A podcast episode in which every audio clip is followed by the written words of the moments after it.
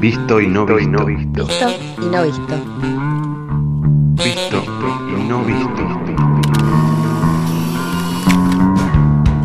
Conversaciones sobre fotos. Conversaciones sobre fotos.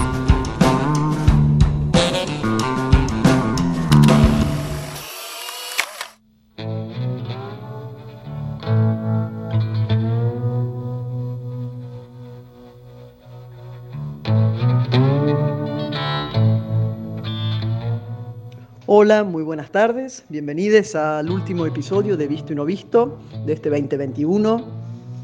Eh, como en muchas ocasiones, pero quizás un poco más, ya que cierra este, este año, quería retomar algunas cuestiones que quedaron un poco flotando ¿no? en, en, el ambiente o en el aire después de tantas conversaciones interesantes con eh, quienes he tenido el gusto de entrevistar a lo largo de, de este año, del pasado, que también se traduce un poco en este título, ¿no? Visto y no visto, que tiene que ver con la relación entre las imágenes, las fotografías en este caso sobre todo, y lo que decimos de ellas, eh, o cómo las anclamos, las explicamos, las pensamos, eh, las analizamos, ¿no? algo que hemos ido tramando con, esto, con las entrevistadas a lo largo de este tiempo.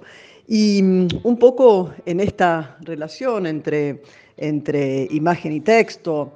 Eh, quería traer justamente a una invitada muy especial, a Paola Cortés Roca. Ella es doctora en, letras eh, por la Universidad de Princeton en Estados Unidos y es investigadora de CONICET. Y su área de trabajo específicamente es esta vinculación entre literatura y visualidad.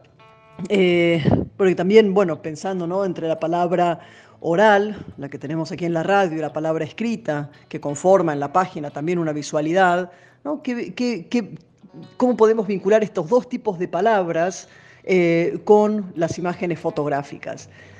Paola, quisiera antes que nada agradecerte muchísimo por estar acá y lanzarte una primera pregunta bueno, la más amplia que se me ocurre, en qué estás trabajando eh, en estos vínculos y lazos tan complejos entre estos dos objetos que solemos entender muchas veces como tan disímiles, pero cómo eh, ¿no? vos has ido abordando formas de vinculación en diferentes objetos, libros específicamente.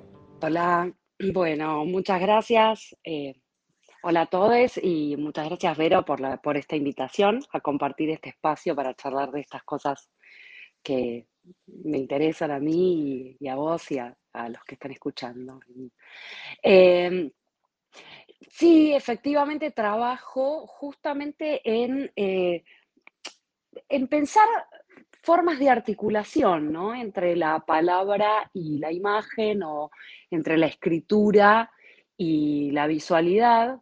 Eh, me interesa de algún modo eh, retomar y discutir con esa famosa frase, una imagen vale más que mil palabras, más bien para pensar otros vínculos que no tengan que ver con el valor o la equivalencia y pensar de qué manera, eh, de algún modo, leemos las imágenes, ¿no? Eh, ¿Qué tipo de narrativas necesitamos para darle sentido, para darle inteligibilidad a las imágenes, para poder entenderlas, eh, para poder reponer una narración o un discurso que está eh, en relación con esas, con esas imágenes. Eh, y en el, eh, yendo en el, hacia el otro campo, eh, lo mismo, pensar de qué manera vemos la escritura o qué dimensión hay en la palabra que tiene que ver justamente como, como vos lo decías recién, eh, con, una, con una zona que excede lo oral, ¿no? O sea, en realidad la escritura aparece como lo opuesto a lo visual si eh, nos eh, paramos fuertemente en la zona de la oralidad, pero en cualquier momento en el que empezamos a pensar en una materialidad de lo escrito, justamente aparece, emerge esta dimensión visual de la escritura, ¿no?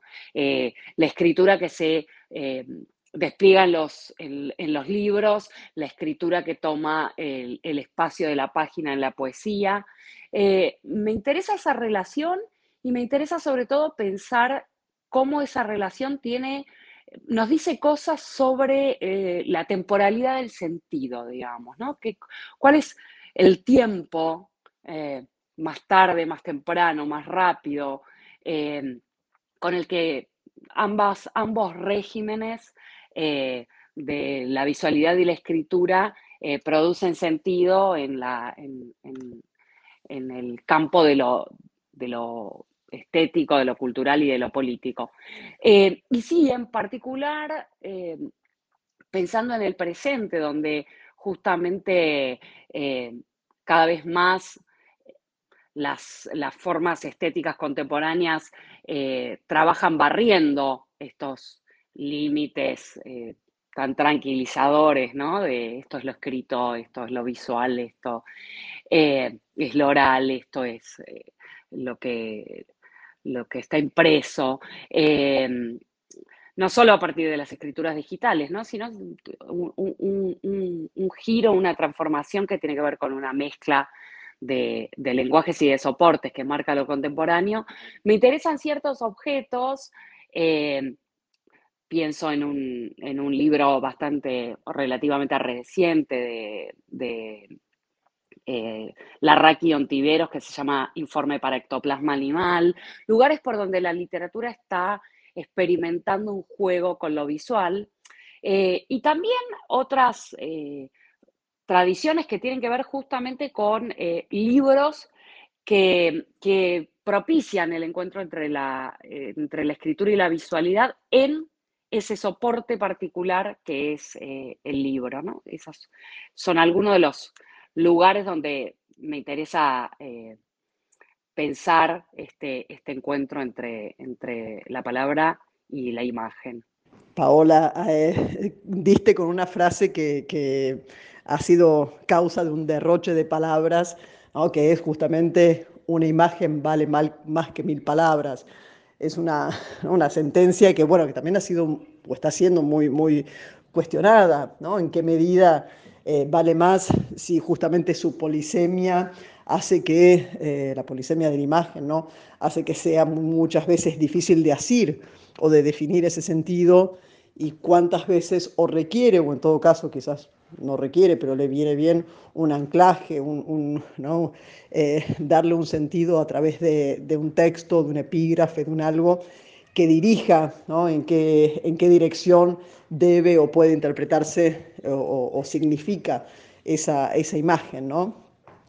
Eso y hay otra cosa que me interesó mucho que dijiste en relación con la temporalidad, porque hay otro supuesto ¿no? por el cual el texto tiene una temporalidad dada, ¿no? más extensiva, hay que recorrer un texto para ir entrando en él, enterándose, mientras que supuestamente la imagen es captada en un golpe, ¿no? un golpe de vista. Pero sabemos que también hay una temporalidad ahí y que a medida que la vemos y que nos confrontamos a las imágenes, a una misma imagen incluso, ¿no? vamos permeando y vamos atravesándola en diversas capas.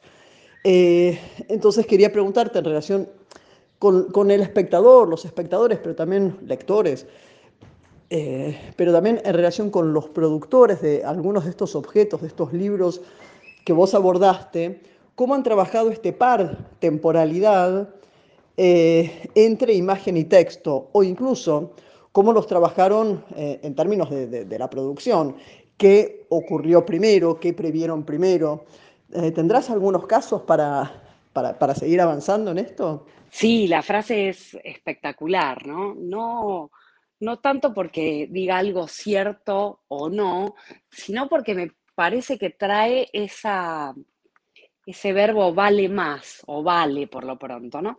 es decir, la, fantasía o la imposibilidad de pensar una equivalencia en términos de, de, valencia, eh, en términos de valor económico, pero también de sentido, de valor estético, que es más valioso económicamente, estéticamente, semióticamente y simbólicamente. Eh, la palabra de la imagen, el relato y la imagen. ¿no?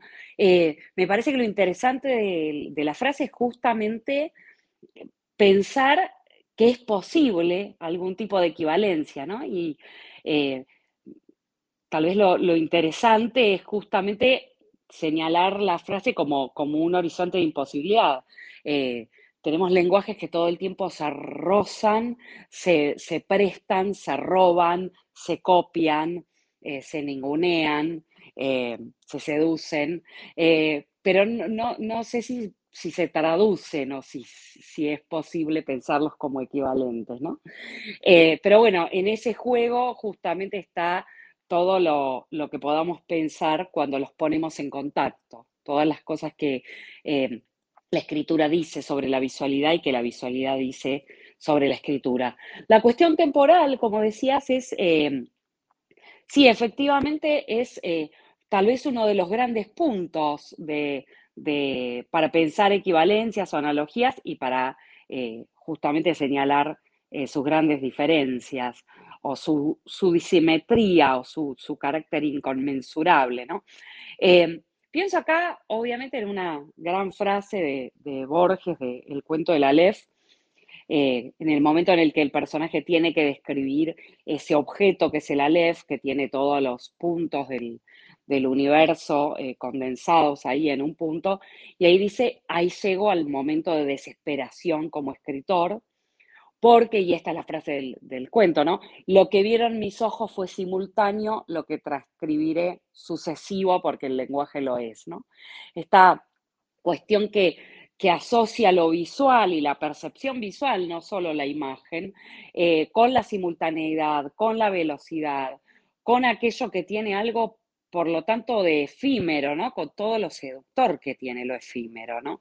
Eh, que se va, que, no lo podemos apresar. Eh, incluso si lo, si, lo fijamos en una imagen, como fue el gran, eh, el gran objetivo de la, fotografía como invento técnico. Y por el otro lado, lo sucesivo del lenguaje, ¿no? Justamente aquello que entonces debe ser producido una palabra después de la otra y que supone una cantidad de tiempo, de tiempo de producción y de, y de tiempo de, de lectura o de consumo, ¿no? O de recepción. Em, me parece que acá algo interesante para, como para pensar en ejemplos, es justamente eh, pensar en la historia del fotolibro, ¿no? O sea, estos libros, entre los múltiples encuentros entre visualidad y, escritura, eh, si uno hace una historia, y a mí me interesa esto, hacer una historia de los lugares donde la fotografía y la escritura o la visualidad y la escritura se encuentran en un soporte específico, como en una casa, eh, como en un espacio, que, eh, que es el fotolibro o estos libros que trabajan con la mezcla de lenguajes, ¿no? Libros que están pensados de a dos. se puede hacer una larga historia que va desde, desde estoy pensando en, eh, el Evaristo Carriego de Borges, que en alguna de sus ediciones eh, tiene eh, imágenes, pero también en, los primeros fotolibros que en Latinoamérica pueden tener un largo recorrido y que en Argentina tal vez empezarían con eh, no sé si exactamente la historia empieza ahí, pero eh, un referente cuando uno habla de fotolibro en Argentina es justamente el humanario de Sara Facio y Alicia D'Amico. Interesante que llegue su humanario, este libro que, fue fundante, ¿no? que marcó una época, pero que fue fundante también para lo que siguió y que recordamos siempre eh, muy presente, por el uso de la fotografía como una herramienta estética, pero, pero bueno, sobre todo de, registro, de visibilización de algo que se buscaba, eh, ¿no? que trascendiera los muros de, la reclusión, de la locura de los institutos psiquiátricos y que, y que viera la luz. Y también en este sentido muy interesante la participación de Cortázar en el texto, ¿no? o sea, con esta participación eh, suya y de vuelta eh, palabra e imagen, pero también en la génesis del libro, el impulso que él da para que este libro viera la luz. El humanario es un objeto sumamente interesante como por todo lo que nos puede decir sobre esta relación entre la visualidad y la escritura. Es, eh, en primer lugar, las fotos son resultado de un encargo eh, que hace un funcionario del Estado a estas fotógrafas para documentar el estado de los psiquiátricos de la, ciudad y, del estado de los, de los internos, ¿no? Entonces uno ahí podría decir que esas fotos eh, no valen más que mil palabras, pero sí son eh, el resultado de miles de palabras, ¿no? Son el resultado de todo un discurso médico, psiquiátrico, eh, sobre cómo pensar esos sujetos y qué hacer con ellos. Y también son el resultado de un cómo pensar y para qué sirve la fotografía, ¿no? Ahí la fotografía aparece como testimonio, como documento, como registro. Ahora, esta, esta función testimonial, eh, documental, etcétera, está en manos de esta, de esta pareja de fotógrafas que 10 años más tarde sacan las fotos de la caja, del archivo del Estado y del archivo personal donde las debían guardar y eh, las, las ponen en una publicación. Entonces esas fotos salen de ahí y entran a otro mundo que es el libro, otro soporte. Ese libro le va a dar una, nueva vida a las imágenes y un nuevo modo de leerlas, ¿no? Y ahí aparece algo súper interesante para mí, que es esto que yo creo que se puede, si uno tuviera que escribir la, historia de la relación entre palabras y escrituras, habitando juntas en el, en el eh, ámbito del libro, empezaría con esta historia y este capítulo se llamaría tutelaje, ¿no? En el sentido de que eh, esas fotos se publican, se publican en una de las primeras editoriales eh, para la, producción fotográfica, que es una editorial que, van a dirigir Facio y D'Amico, pero bajo la tutela de este primer texto, que es el texto del psiquiatra, que explica por qué bien, cómo surgieron estas imágenes y que las vincula con, la tradición científica, o sea, las legitima científicamente. Y por el otro lado, el texto de Cortázar, que de algún modo es una especie de, vale más como texto, no tanto como texto, sino como firma, ¿no? Hay una rúbrica de que esas imágenes pueden ingresar al mundo de lo estético y que pueden ser leídas ya no como documentos, sino como otra cosa.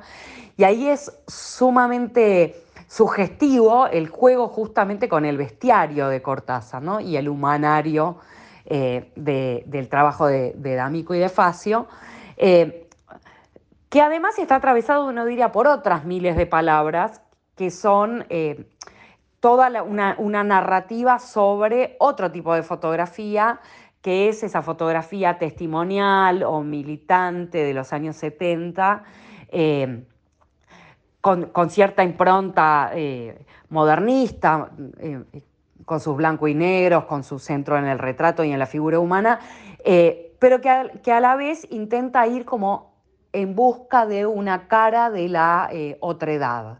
¿No?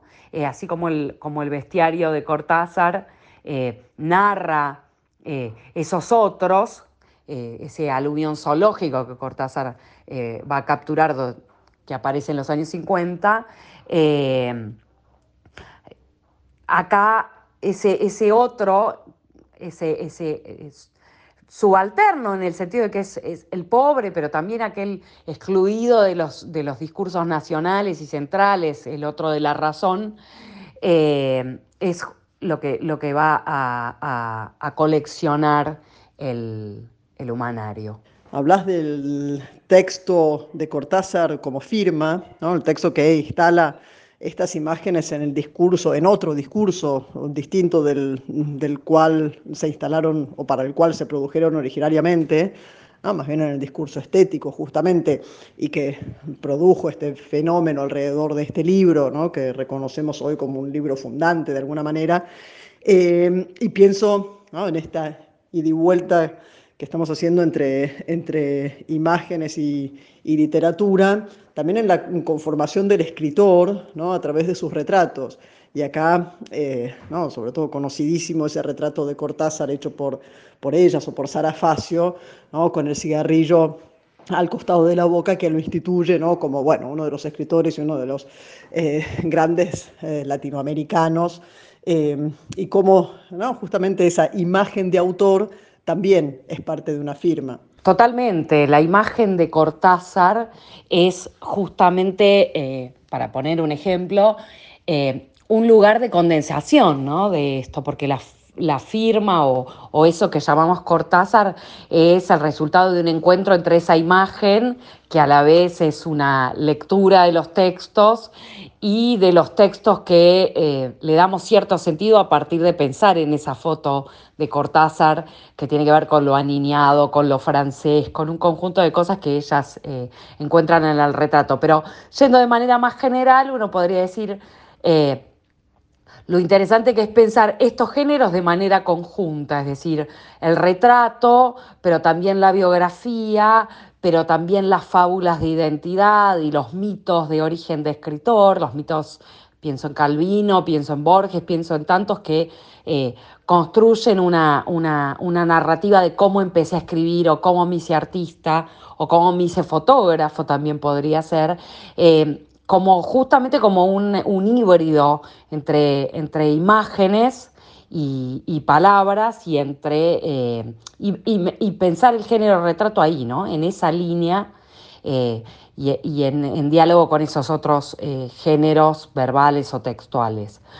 Pero bueno, para no podría decir que todo esto es casi como un modo de, de presentar el tema que me habías pedido que, pensara y que, que presentara, que yo te diría que elegiría eh, justamente un tema que condensa todo esto, ¿no? que es el, tema del cantatas, cantata de los puentes amarillos de Luis Alberto Spinetta, eh, que justamente forma parte de un álbum que se llama Artó, en el cual Spinetta eh, toma algunos de los procedimientos del surrealismo y algunas de las cuestiones que, eh, lo motivan por su lectura de Artaud, eh, y escribe este tema basado en un momento de un ensayo de Artaud que, que, se llama Van Gogh o El suicidado por la sociedad, en el que analiza un, cuadro de Van Gogh. Me parece que es un tema interesante para ver cómo se mezcla ahí eh, estas cuestiones que veníamos hablando, ¿no? música eh, escritura, visualidad, eh, y acá en este caso además eh, una, escritura poética que a la vez nos cuenta cómo, las tradiciones estéticas recorren diferentes lugares y, diferentes soportes, hasta llegar a, este, a esta mezcla explosiva que es la cantata. Bueno, gracias por la invitación. Y acá nos quedamos con Espineta, creo. Y nos quedamos con Espineta. Muchísimas gracias, Paola, por señalar estas confluencias, por estar acá. Un abrazo enorme y será hasta el 2022.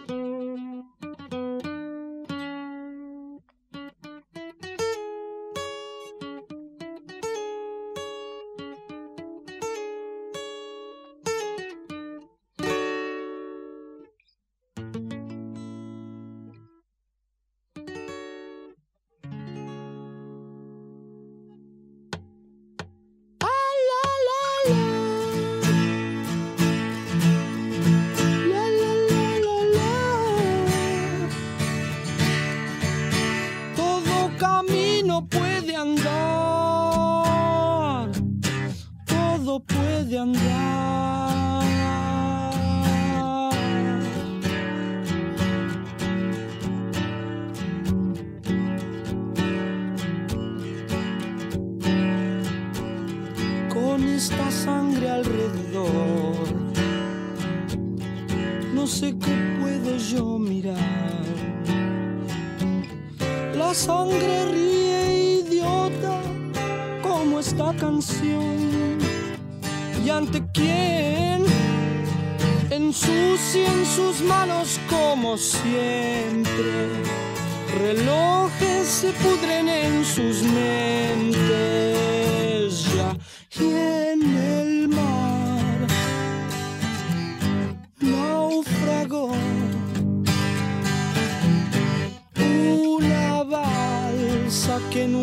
pasar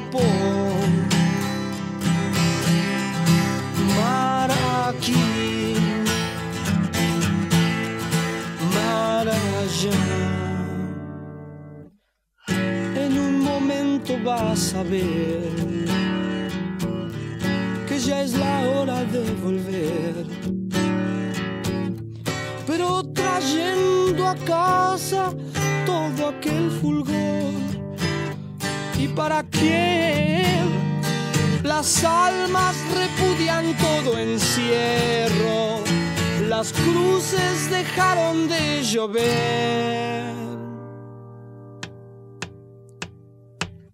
Sube al taxi, nena. Los hombres te miran, te quieren tomar. El ramo, nena. Las flores se caen, tienes que parar.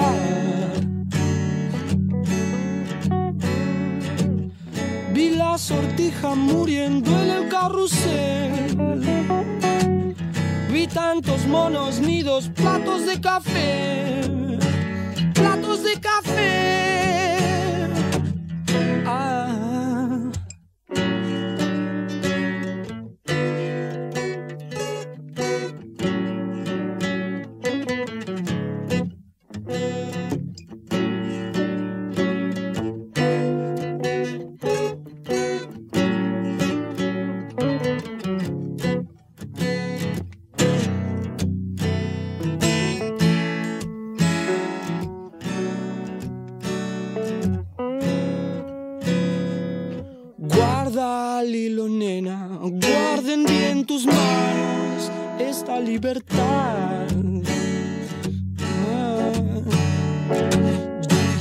Poses, nena, todo eso es en vano, como no dormir.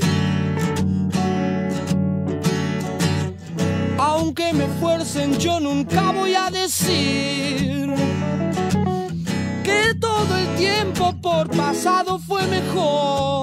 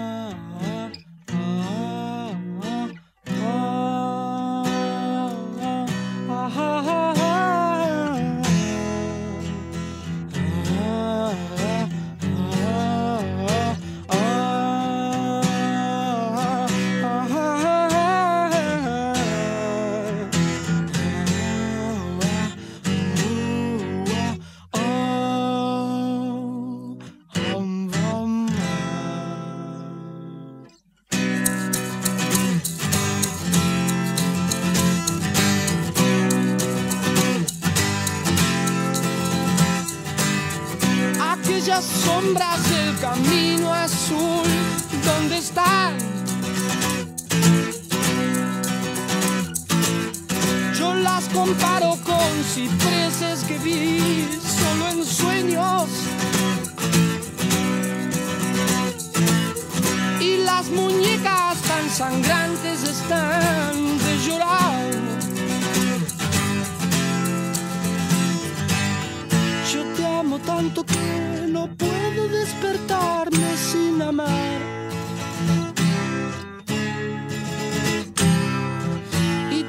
tanto que no puedo despertarme sin amar. Y te amo tanto que